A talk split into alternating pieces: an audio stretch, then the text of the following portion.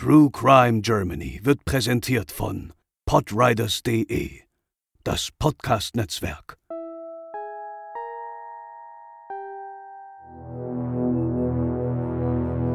Die Polizei findet in Steinau an der Straße bei Frankfurt 2018 in einer Wohnung eine mehrfach zerteilte Leiche und eine Kettensäge vor. Selbst der spätere Staatsanwalt spricht vom brutalsten Verbrechen seiner Karriere. Das Besondere, wir haben es mit einer Täterin zu tun, die angeblich aus Notwehr handelte. Heute bei True Crime Germany die Mörderin mit der Kettensäge.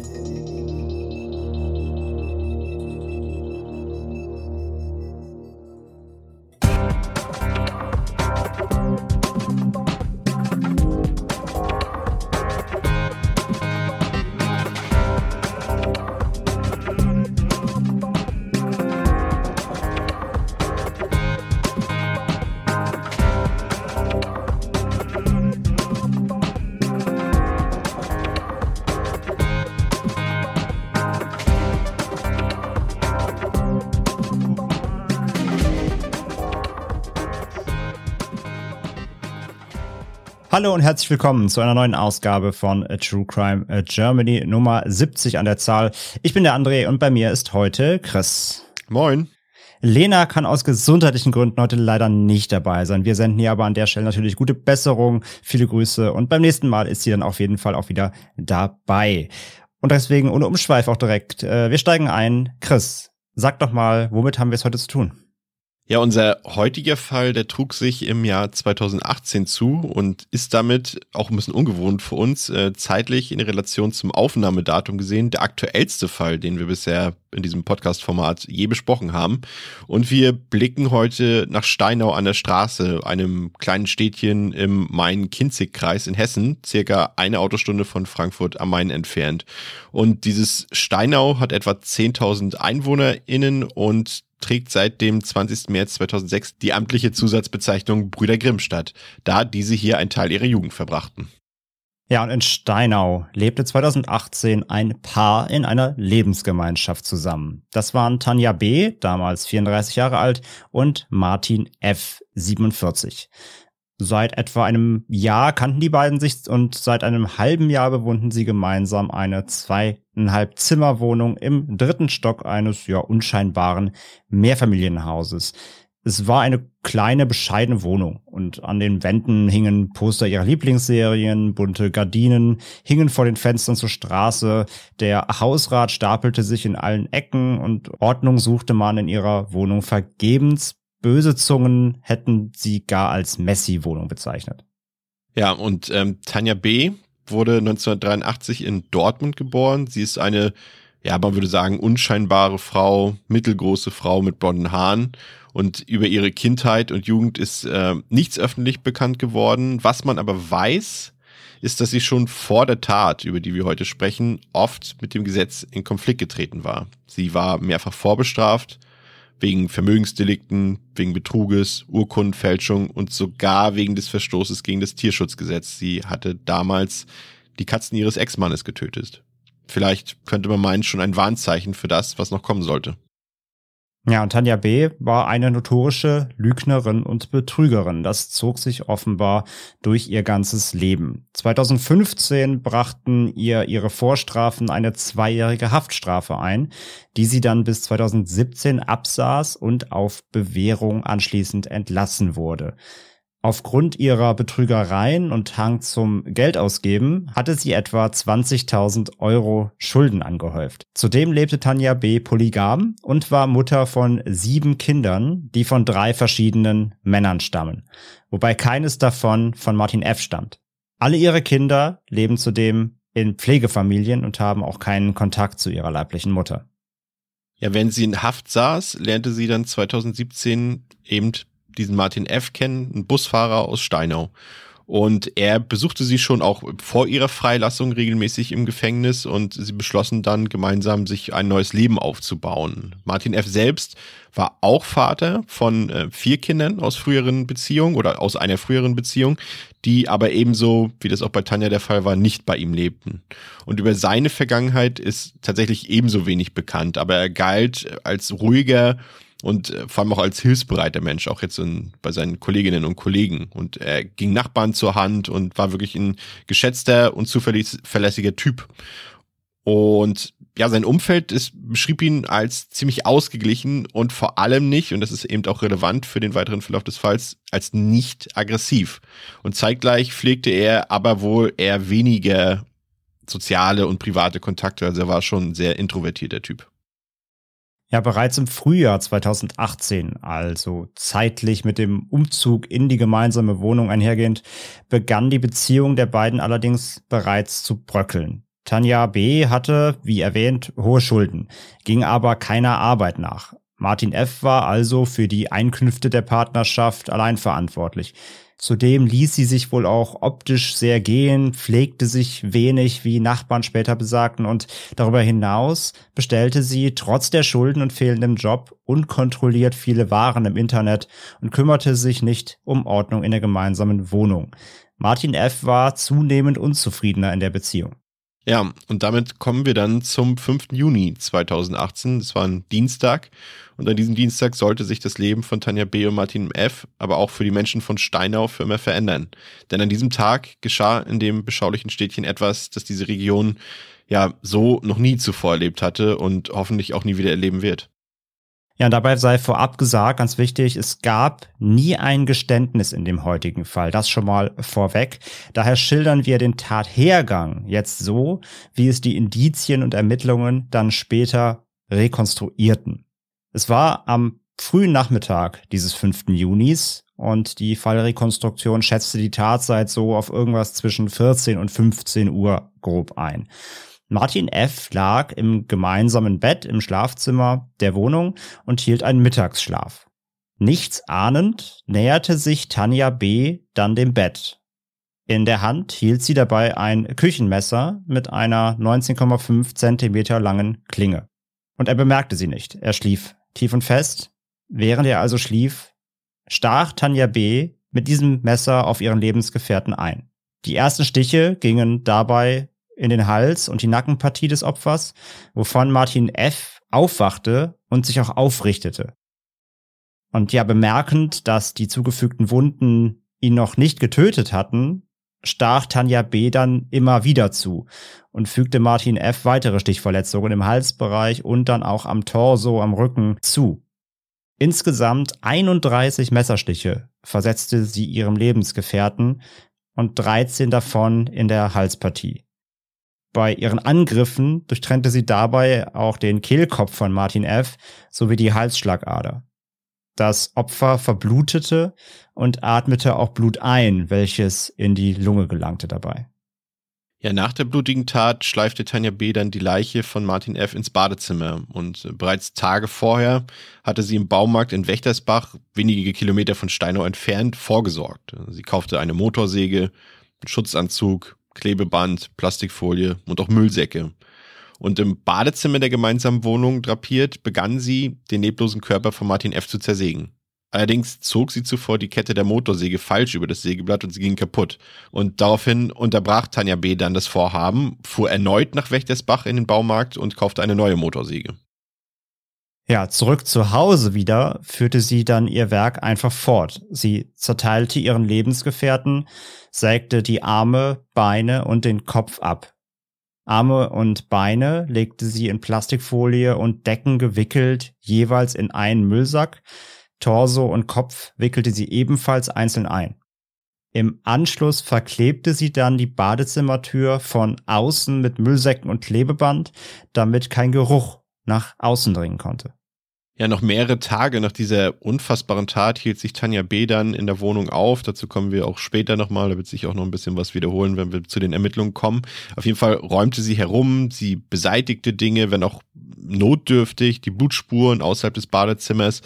Und äh, natürlich plante sie dann auch ihre nächsten Schritte. Und einer davon war es, einen Brief aufzusetzen, letztendlich eine Art Geständnis und diesen Brief schickte sie dann mitsamt der zwei Haustürschlüssel, also der zwei Schlüssel, eine für die Haustür und eine für die Wohnungstür, an das Polizeipräsidium in Schlüchtern, einer weiteren Kleinstadt, etwa elf Kilometer von Steinau an der Straße entfernt.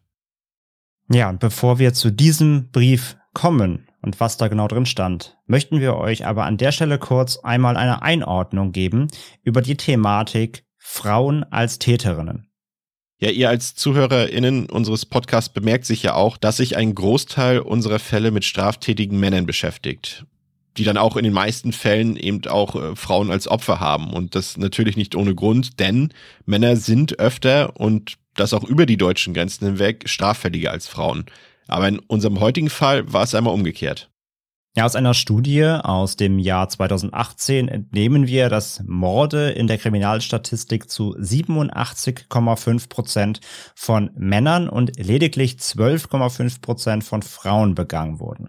In anderen älteren Quellen lesen wir eine Quote von etwa 15 Prozent weiblicher Täterinnen. Ja, aber deutlich höher liegt die Quote laut polizeilicher Kriminalstatistik dann bei Delikten wie Diebstahl, Betrug, Veruntreuung, Unterschlagung und Beleidigung. Hier sind es dann etwa 30 Prozent Frauenquote, die hier gemessen werden kann. Warum Frauen weniger straffällig werden, dazu gibt es primär Theorien, als wirklich handfeste Studienergebnisse. Eine besonders weitläufige Theorie darunter ist jene, dass Frauen ihre körperlichen Kräfte deutlich weniger einsetzen, als es Männer tun und daher auch weniger eskalativ auf andere Menschen einwirken.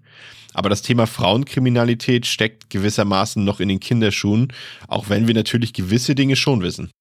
Ja, wie zum Beispiel, dass Opfer von Täterinnen zum Großteil Männer sind. Wir sprechen hier von etwa 80 bis 90 Prozent. Bei Männern ist das Verhältnis 60 Prozent männliche Opfer und 40 Prozent weibliche Opfer. Und da Frauen eben weniger körperlich agieren als Männer, sind auch die Mordmethoden zu unterscheiden. Brachialer Gewalt mit Schusswaffen oder gar Nahkampfwaffen wie Baseballschlägern oder schweren Werkzeugen weicht Methode wie Ersticken, Erstechen oder auch Vergiften. Giftmorde werden unter anderem Frauen zugeschrieben, wie beispielsweise Elfriede Blaunsteiner aus Österreich oder Marie Besnard aus Frankreich. Sie werden auch heutzutage noch als schwarze Witwen betitelt, da das Nervengift dieser Spinne ebenso tödlich sein kann wie die Mischungen dieser Frauen. Gerade mit Blick auf die häusliche Gewalt wird deutlich, wie unterschiedlich innerhalb dieses persönlichen Bereichs agiert wird. Männer neigen hier wieder zu deutlich aggressiverer Bewältigung von Problemen. Sie brüllen oder werden sogar handgreiflich. Sie bekommen dafür kein Verständnis oder Unterstützung, wenn sie sagen, meine Frau hat mich geschlagen. Denn darauf folgt meistens eher ein, ja, warum hast du dir das gefallen lassen? Es passt halt nicht in dieses standardisierte Männlichkeitsbild. Frauen hingegen handeln oftmals anders. Frauen lassen ihren Frust und ihre Aggression selten an den Männern aus, sondern vielmehr an den Kindern. Und an dieser Stelle kommen wir dann auch zu zwei Begriffen aus der Kriminologie, dem Dunkel- und dem Hellfeld. Einfach erklärt, das Hellfeld bildet Straftaten ab, die zur Anzeige gebracht wurden und daher der Polizei amtlich bekannt sind. Das Dunkelfeld umfasst dagegen alle Taten, die ihm nicht bekannt sind, aber mitunter vermutet werden können, wie zum Beispiel häusliche Gewalt, wenn sie etwa von Frauen ausgeht und Männer sie wegen ihres auferlegten Männlichkeitsbildes nicht zur Anzeige bringen. Aber natürlich auch häusliche Gewalt von Männern, die von Frauen nicht angezeigt werden. Oder Kindesmisshandlung, da die Kinder oftmals natürlich auch gar nicht in der Lage sind, diese Taten einzuordnen. Stichwort Münchhausen bei Proxy-Syndrom, wenn Eltern, aber vorwiegend Mütter ihre Kinder krank machen oder eine Krankheit vortäuschen, um sie ärztlich untersuchen zu lassen oder sich selbst als Pflegerin zu positionieren und Lob und Anerkennung dafür erhalten. Sie inszenieren Krisen, um ja, typisches weibliches Rollenklischee aufrechtzuerhalten oder im Rahmen dessen jeweils ihre Gewaltfantasien auszuleben. Frauen können daher oft in die Dunkelfeldkategorie fallen. Dasselbe gilt übrigens auch für pflegebedürftige Personen, wie beispielsweise in Altenheimen oder Krankenhäusern.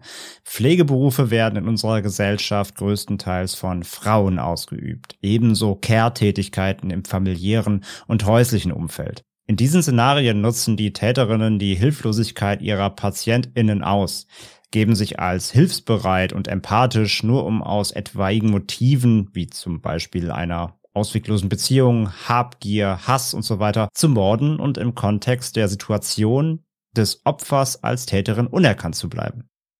Empathie spielt eine entscheidende Rolle. Nicht nur, weil es dem Rollenbild entspricht, sondern auch, weil es vertrauenserweckend für die später betroffene Person ist. Bei Diebstahl zum Beispiel kann sich über diese Taktik erst das Vertrauen und später die gewünschte Beute gesichert werden. Es gibt ein Zitat, das lautet, Frauen morden, um loszuwerden und Männer morden, um zu behalten. Ja, so viel zu dieser statistischen Einordnung Frauen als Täterinnen. Jetzt kommen wir aber zurück zum heutigen Fall und dem Brief, den Tanja B. an die Polizei in Schlüchtern geschickt hatte. Guten Tag. Hiermit lege ich ein Geständnis ab, dass ich meinen Lebensgefährten in unserer gemeinsamen Wohnung aus Notwehr erstochen habe. Er hat irgendein Kraut gegessen, was er mitgebracht hat und was angeblich potenzfördernd ist. Aber er hat davon Dinge gesehen, die nicht da waren, und er hat gesagt, ich wäre vom Teufel besessen.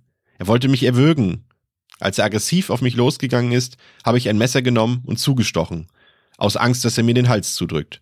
Es war der einzige Weg, um mich zu befreien und damit Notwehr. Ich habe von meinen Verletzungen sogar Beweisfotos gemacht, dass sie sehen können, was er gemacht hat, und ich mich wehren musste. Ich habe immer wieder auf ihn eingestochen, bis er mich losließ. Dann ist er vor meinen Füßen gestorben. Ich wollte das nicht. Es tut mir leid. Ich hatte solche Angst. Was hätte ich machen sollen? Dann habe ich ihn ins Badezimmer gebracht und dort mit einer Kettensäge zerteilt.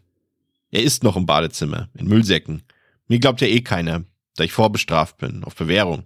Es tut mir wirklich schrecklich leid. Und ich werde mich in zwei Wochen auf dem Polizeipräsidium stellen.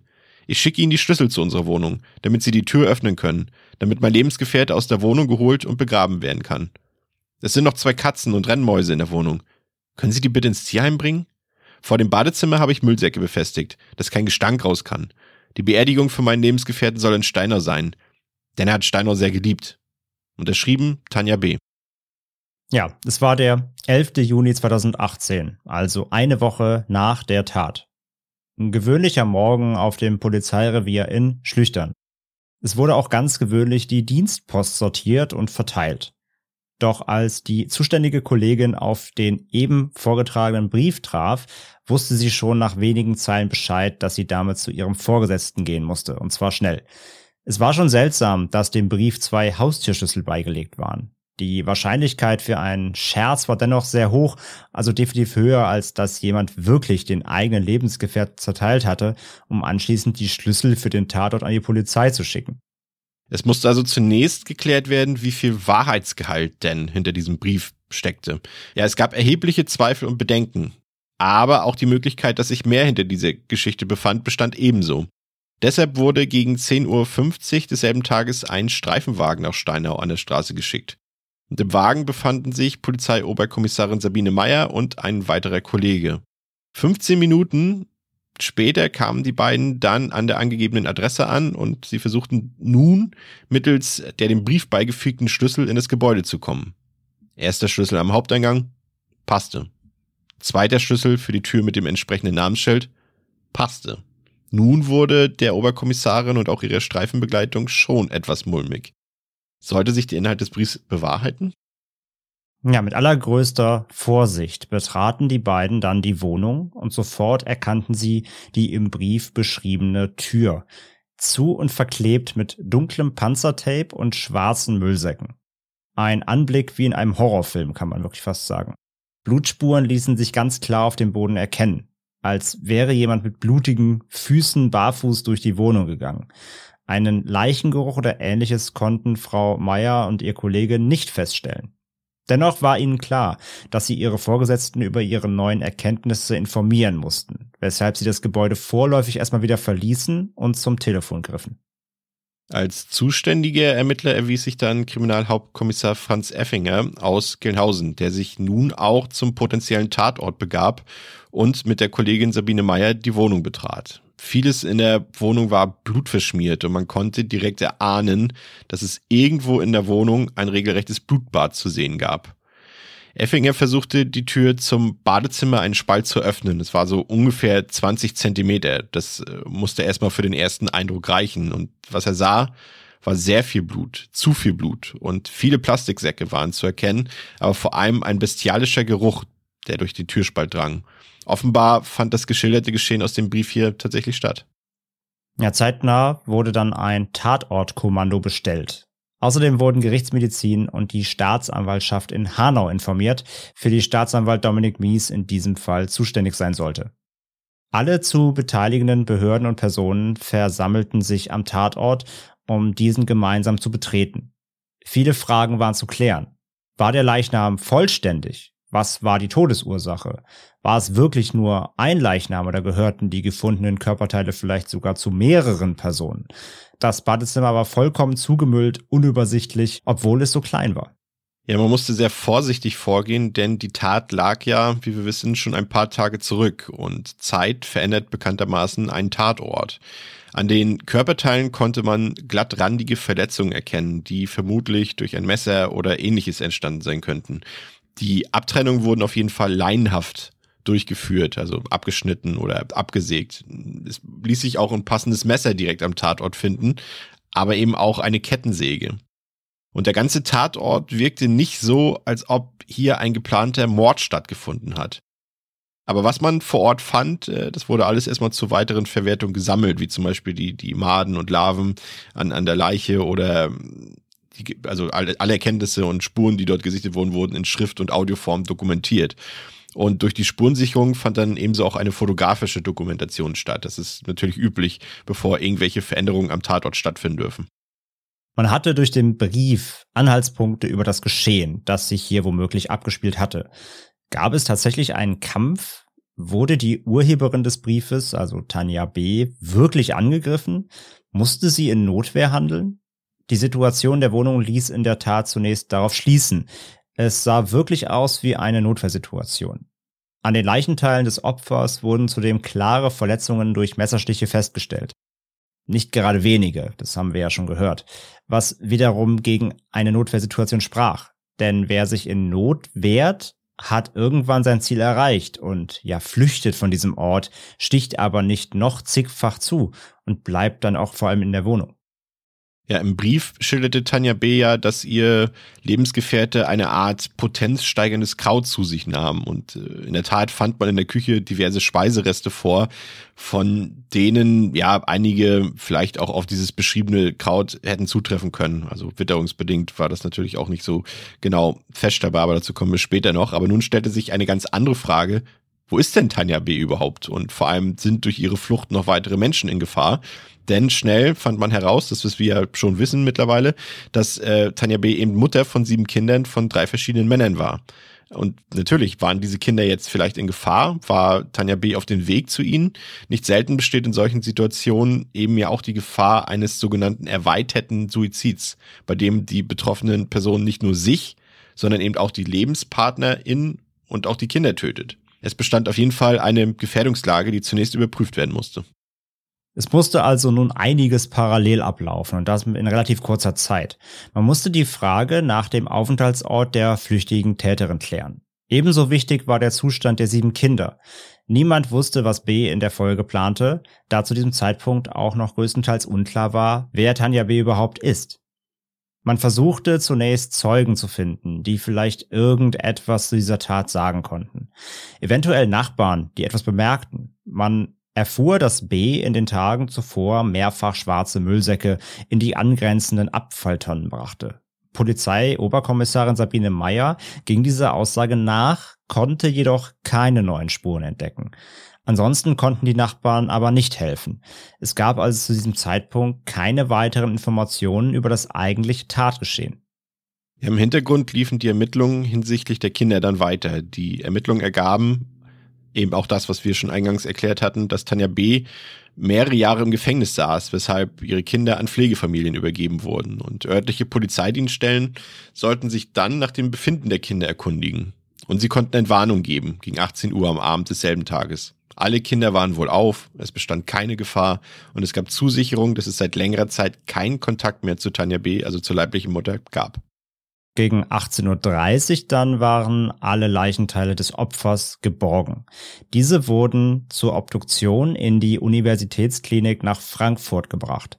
Wieder einige Stunden später, knappe zwölf Stunden nach Eintreffen des Briefes also, konnte dann die Obduktion beginnen. Diese sollte auf jeden Fall noch am selben Abend stattfinden, da die Tat eben schon fünf Tage zurücklag und bereits die Verwesung der Leichenteile eingesetzt hatte, da zu jener Zeit ziemlich heiße Temperaturen vernommen werden konnten.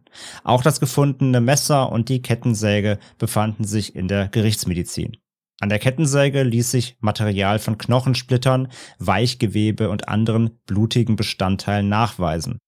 Primär wurde dafür kein Messer eingesetzt, eher etwas Reißendes. Aber eine finale Bestätigung für die Kettensäge konnte man zunächst noch nicht geben.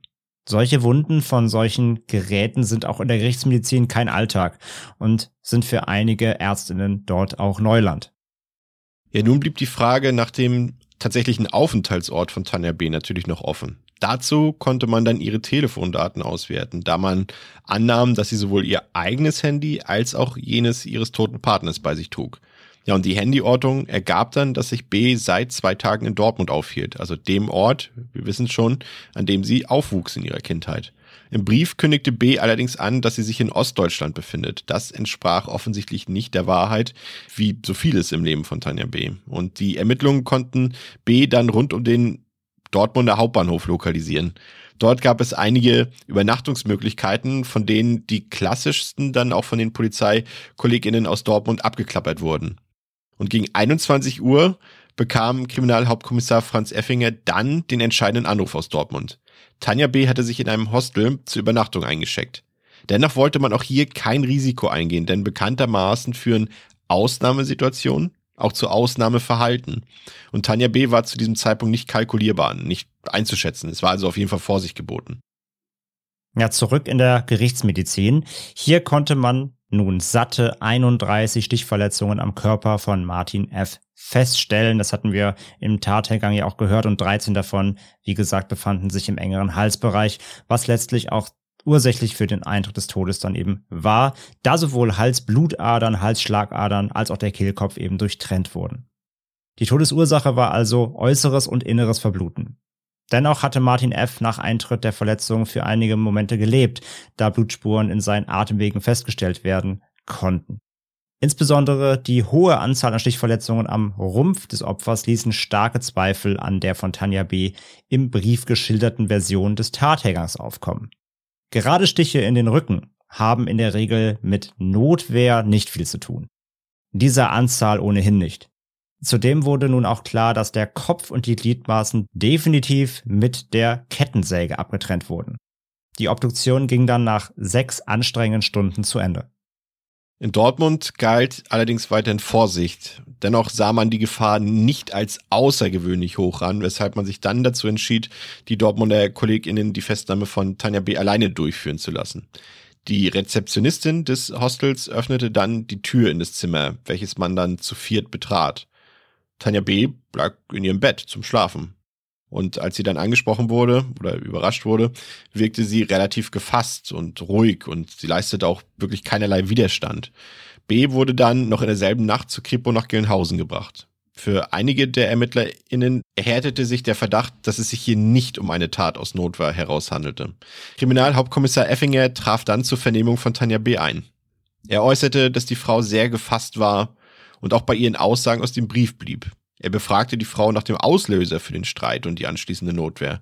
Und sie wiederholte die Geschichte, dass eben ihr Lebensgefährte mit diesem potenzsteigenden Kraut heimkam.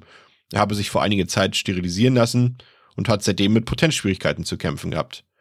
Man habe sich dann zum Mittagsschlaf hingelegt. Und anschließend habe er nur noch komische Dinge von sich gegeben. Er habe die Augen verdreht, er habe Dämonen gesehen und vor allem hat er sie als Teufel beschimpft. Und dann soll er Messer geholt haben, um sie zu bedrohen. Effinger und B simulierten die Tat.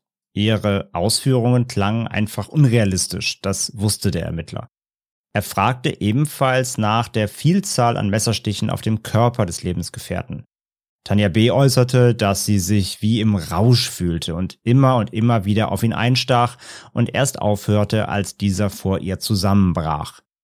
Effinger hatte erhebliche Zweifel, aber widerlegen konnte er die geschilderten Vorgänge erstmal nicht. Um weitere Beweise sammeln zu können, musste der Tatort, also die Wohnung, bis auf das kleinste Detail ausgewertet werden. Dazu wurde auch mit diversen Spezialverfahren gearbeitet. Die Bedingungen waren dennoch schwierig, da Tanja noch vier Tage nach der Tat eben in der Wohnung gelebt hatte und mit großer Wahrscheinlichkeit Dinge verschoben, beseitigt und verwischt hatte. Eine lückenlose Rekonstruktion war daher nahezu unmöglich. Auf Effingers Nachfrage zur Zerteilung der Leiche äußerte Tanja B. dann, dass sie die Leiche beseitigen musste, da ihr klar war, dass ihr vor allem aufgrund der eigenen kriminellen Vorgeschichte eh niemand glauben würde. Laut Aussagen des Ermittlers waren Bs Schilderungen in der Vernehmung ja ziemlich kalkulierter und kaltblütiger Natur. Ja, und dann waren da natürlich noch die angeblichen Beweisfotos von Tanja B., die ihre Verletzungen durch ihren Lebenspartner belegen sollten. Zudem wurde natürlich auch B. selbst von der Rechtsmedizin untersucht. Und in der Tat gab es ein paar Hämatome zu verzeichnen, deren Ursprung aber nicht genau ermittelt werden konnte. Diese Hämatome, die hätten jetzt auch selbst beigebracht sein können. Spuren am Hals gab es auf jeden Fall nicht und auch auf Überwachungsaufnahmen an einem Bankautomaten, den B einen Tag nach der Tat aufsuchte, waren keine entsprechenden Verletzungen oder Spuren am Hals zu erkennen. Was dagegen an Bs Körper erkannt wurde, war ein ganz frisch gestochenes Tattoo. Und das Unfassbare daran war das Motiv. Es war der Name, das Geburtsdatum und das Sterbedatum ihres Lebensgefährten, also des Opfers in diesem Fall. Und dieses Tattoo hatte sie auf der Dortmunder Tattoo Convention kurze Zeit vor der Festnahme anfertigen lassen.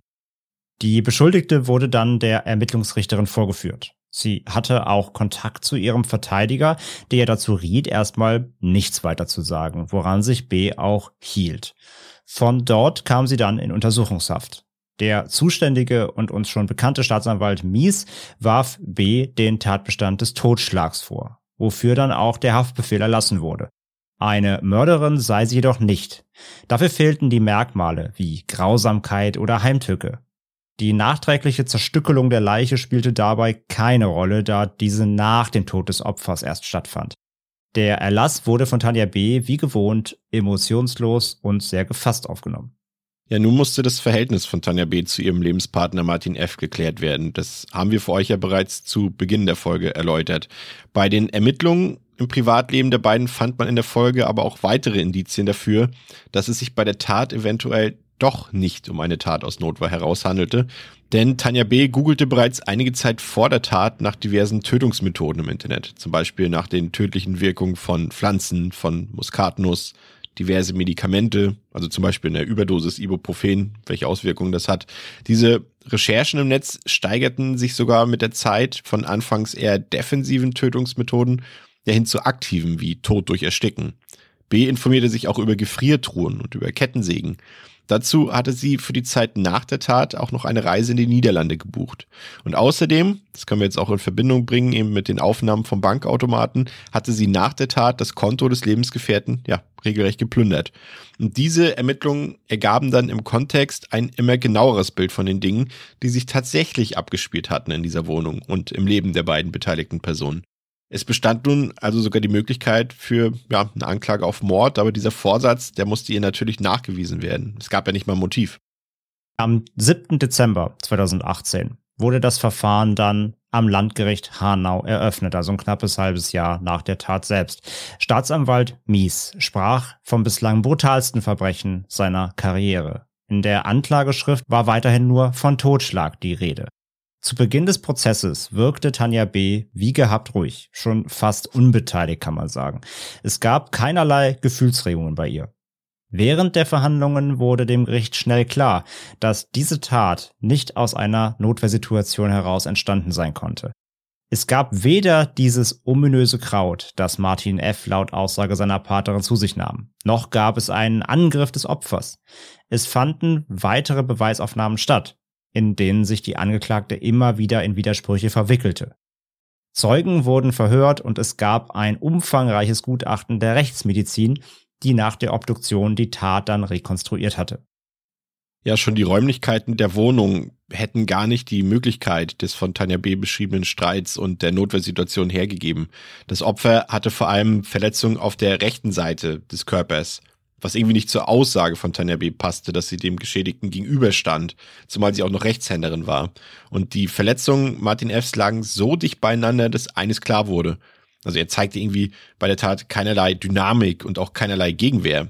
Denn das Gegenteil war der Fall. Martin F. lag, wir wissen es ja bereits, schlafend im Bett, als Tanja B. auf seinen Hals einstach. Dadurch wurde er wach, richtete sich dann auf und bekam dann die Einstiche in seinen Oberkörper, als er das versucht hat abzuwehren. Genau. Und das Gericht konnte nun ein Mordmerkmal nachweisen. Heimtücke. Wer durch Arglosigkeit geschaffene Wehrlosigkeit eines Opfers ausnutzt, der handelt heimtückisch. Die Arglosigkeit war in diesem Fall die Schlafsituation von Martin F., Und so wurde Tanja B. am 31.01.2019 letzten Endes nicht für Totschlag verurteilt, sondern für heimtückischen Mord. Die Strafkammer war einstimmig der Meinung, dass es sich um eine von langer Hand geplante Tat handelte, was statt einer Freiheitsstrafe von maximal 15 Jahren nun eine lebenslange Haftstrafe für sie bedeutete. Klar wurde, dass Tanja B.s komplettes Leben von Lügen durchzogen war. Das haben wir zu Anfang auch schon äh, festgestellt. Sie war eine notorische Lügnerin, der man im Prinzip kein Wort glauben konnte. Das psychologische Gutachten erkannte bei ihr zwar eine Bulimie, äh, polygamische Verhaltensweisen und eine Borderline-Persönlichkeitsstörung, befand sie dennoch für voll schuldfähig in dem Fall. Sie wusste genau, was sie tat, nur nicht warum. Und deshalb bleibt auch das Motiv bis zum heutigen Tage eben unbekannt. Das Urteil nahm sie, wie gewohnt, regungslos zur Kenntnis. Ja, ein ziemlich ähm, ungewöhnlicher Fall und auch ziemlich ja, na klar, schockierender Fall, den wir hier heute besprochen haben. Aber äh, auch deshalb gilt er auch als, als Beispiel dafür. Es wurde, äh, das können wir auch sagen, schon öfter bei uns auch nachgefragt, warum wir so häufig ähm, Fälle besprechen, in denen es eben um weibliche Opfer geht und um äh, männliche Täter. Und da haben wir hier heute zum einen mal ein Gegenbeispiel, aber haben auch gleichzeitig natürlich ähm, für euch nochmal den statistischen, die statistische Begründung dafür geliefert, warum es normalerweise bei uns umgekehrt ist, weil es eben das auch das Ebenbild der Realität ist, ähm, dass wir hier damit auch abbilden. Und an dieser Stelle wollen wir uns dann verabschieden für diese Folge. Danke, dass ihr wieder dabei wart. Danke, dass ihr zugehört habt. Danke, dass ihr uns so unterstützt. Wir hören uns in zwei Wochen wieder und haben dann eine ja sehr besondere Folge für euch vorbereitet und haben dann auch eine Gästin, das wird sehr spannend werden, definitiv. Also freut euch drauf. Und natürlich wollen wir auch noch ganz kurz auf unser Netzwerk, dem Podriders-Netzwerk hinweisen, André. Genau, wenn ihr weitere Podcasts von uns und unserem Team hören wollt, nicht nur in Sachen True Crime, sondern auch Film, Fitness oder Mystery, dann hört gerne rein. In andere Podcasts findet ihr unter www.podriders.de und dann hört auch euch mal durch, ob ihr noch was anderes findet, was euch zusagt. Ja, und das soll es dann für heute gewesen sein. Vielen Dank nochmal an euch und nochmal liebe Grüße an Nena. Gute Besserung. Bis zum nächsten Mal bei True Crime Germany. Heute mit André und mit mir, mit Chris. Macht's gut und bleibt sicher. Ciao, ciao.